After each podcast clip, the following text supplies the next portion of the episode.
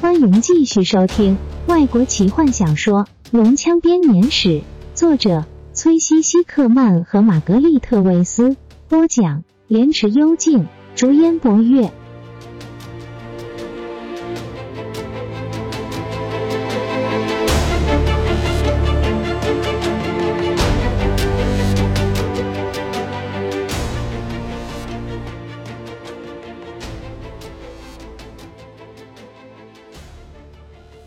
不可以！罗拉娜冲向前，抓住他使剑的手。我们绝不抵抗，绝不杀人！你疯了！德瑞克大喊，他愤怒地把罗拉娜推回史东的方向，另一支箭射了出来。他是对的。西欧瓦拉跑回来恳求，我们不能够对他们拔刀相向。到了前面的隘口，我们就可以对付他们了。另一支箭无力地插在德瑞克的锁子甲上。他恼怒的拨掉他，他们不是要射死我们。罗拉娜加上一句：“如果他们有这样的念头，那我们早就死了。我们得要逃，在这里一点胜算也没有。”他指着浓密的树林：“我们在那边的机会比较大。”德瑞克，放下你的剑。史东拔出剑，不然你得先通过我这一关。你是个懦夫，布莱特·布雷德。德瑞克气得发抖。你竟然逃离你的敌人！不，史东冷冷的回答：“我是为了朋友们的性命而撤退。”骑士的剑没入鞘。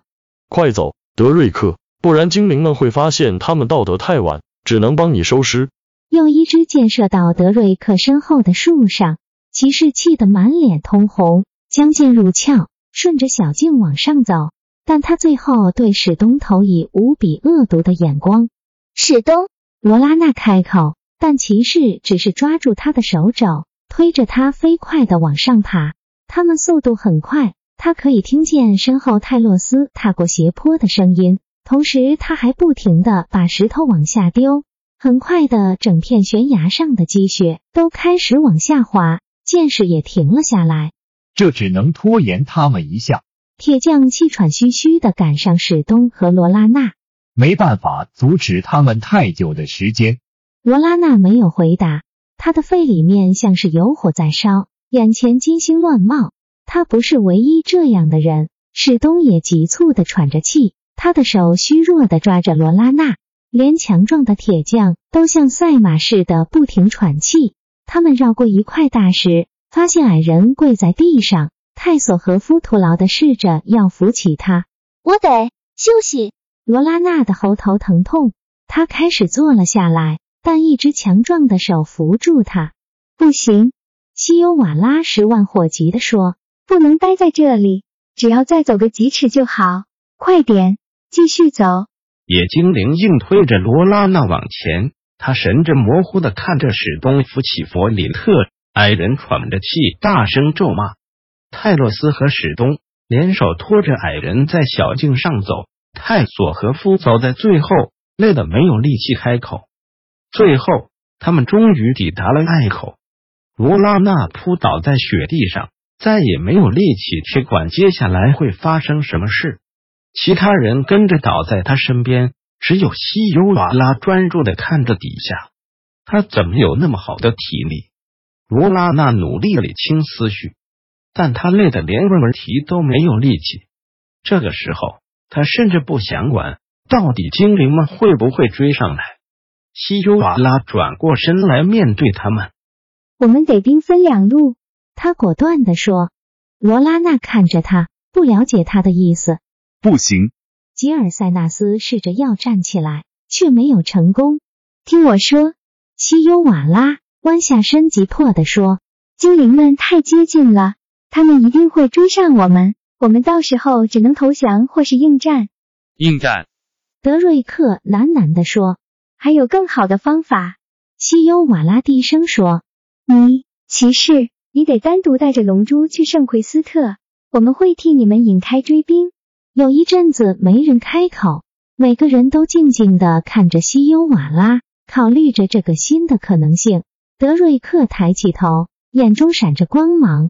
罗拉娜用警示的眼神看着史东：“我不认为一个人可以负担得起这么重的责任。”史东慢慢的调整好呼吸，至少要有两个人。你是说还有你吗？德瑞克愤怒地说。是的，史东当然应该跟着去，罗拉娜说。他比任何人都来的有资格。我可以画一张通过山区的地图。西尤瓦拉着急地说。路并不难走，骑士的前哨站距离这里大概只有两天的路程。可是我们不会飞，史东抗议。我们的脚印怎么办？精灵们一定会发现我们分开了。制造一场雪崩，西尤瓦拉建议。泰勒斯往后丢石块的举动给了我这个灵感。他抬起头，每个人都跟着他的视线。顶上白雪覆盖的山峰是大火的目标，积雪看来十分松软。我可以用我的魔法制造一场雪崩，吉尔塞纳斯缓缓地说。这样可以毁掉所有的痕迹。可是我们能去哪里？罗拉娜问。我可不想要毫无目的在荒野中乱跑。我我知道一个地方，西优瓦拉结巴地说。他低头看着地面，这是个秘密，只有我的族人知道。我带你们过去。他合起双手，求求你们，我们动作一定要快，时间不多了。我愿意把龙珠送到圣奎斯特。德瑞克说。我可以自己去。史东跟着你的朋友走，你们会需要一个战士的。我们有战士，罗拉娜说。泰洛斯，我的哥哥，矮人和我自己都经历过许多大大小小的战役，还有我。泰索和夫也插上一脚。还有坎德人。罗拉娜哭笑不得的补上一句。再说，反正我们不会有流血的冲突。他看着史东烦恼的神情，知道他在想些什么。他的声音软化下来。当然，最后还是要看史东自己的意愿，他自己决定怎么做。但我觉得他应该跟着德瑞克。我同意。弗林特嘟囔着。毕竟又不是我们要冒险，我们没有了龙珠会比较安全。精灵们要的是龙珠。是的，西优瓦拉同意。我们没有龙珠会比较安全，是你们要冒比较多的危险。那么我的选择就很明显了。史东说：“我要和德瑞克一起走。如果我命令你跟他们走呢？”德瑞克说：“你根本没有权利管辖我。”史东的眼神变得暗淡。你忘了吗？我根本还不是个骑士。大伙陷入了难堪的沉默中。德瑞克瞪着史东。的确，他说：“如果我有机会的话，你永远都不可能是。”史东抽搐了一下，仿佛德瑞克打了他一巴掌。然后他站起来，重重的叹口气。德瑞克已经开始打包他的行李。史东动作并不快，刻意慢慢收起自己的毯子。罗拉娜挣扎着爬起来，走到史东身边。来，他手伸进背包里。你会需要食物。你应该和我们一起走的。分配干粮时，史东低声说。坦尼斯知道我们要去圣奎斯特，如果可能，他一定会尽力赶去的。你说的对，罗拉娜的眼神开始发亮。也许这是个好主意。他的视线接着转向西优瓦拉，野精灵仍然用斗篷裹着龙珠。西优瓦拉紧闭着眼，仿佛在跟看不见的神灵沟通。罗拉娜叹着气，摇摇头：“不行，史东，我得和他待在一起。”他低声说。有些事情不对劲，我不明白。他停下来，也不知道自己在想些什么。为什么西优瓦拉那么坚持要德瑞克单独去呢？矮人说的对，这趟旅程很危险。如果精灵们抓到你，没有我们在场，他们动起手来不会有丝毫犹豫。史东沉下脸，你能想象吗？德瑞克爵士单独带着宝贵的龙珠，克服重重险阻，回到大家的身边。史东耸耸肩。可是这责任那么重大，罗拉娜抗议。你是对的，罗拉娜。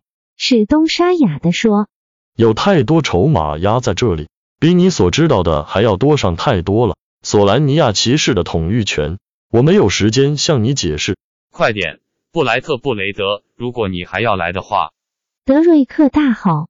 史东拿起食物塞进包包中。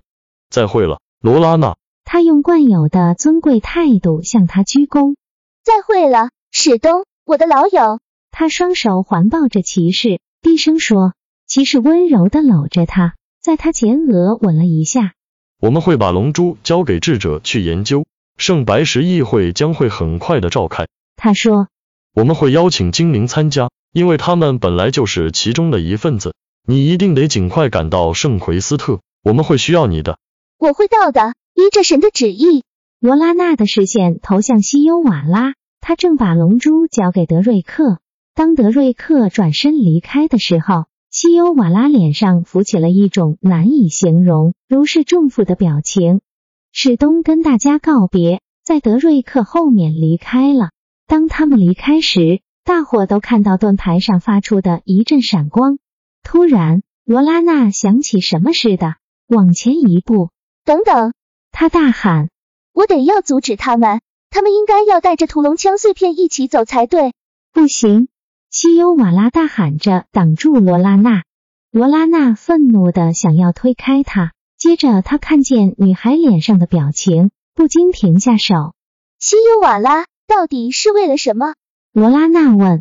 你为什么这么急着把他们送走？为什么你这么想把我们分开？为什么把龙珠给他们，又把碎片留下来？西优瓦拉没有回答，他只是耸耸肩，用湛蓝的眼眸看着罗拉娜。罗拉娜感觉到自己的意志逐渐的屈服在那双水蓝色的眼睛中，她害怕的想起了雷斯林。吉尔塞纳斯也用着关心的眼神打量着西尤瓦拉。泰洛斯双手抱胸的站着，似乎也开始跟着罗拉娜起了同样的怀疑。但没有一个人能够动弹，他们都被西尤瓦拉控制住了。他对我们做了什么？他们只能呆呆的看着野精灵，轻松的走向罗拉娜的背包，打开碎片的包裹，将屠龙枪的碎片高举至空中。阳光照射在西尤瓦拉的银发上，反射出类似史东盾牌发出的光芒。屠龙枪要留在我身边。西优瓦拉看着四周着了魔的大火，他加了一句你们也是一样。：“本集就为您播讲到这了，祝您愉快，期待您继续收听下一集。”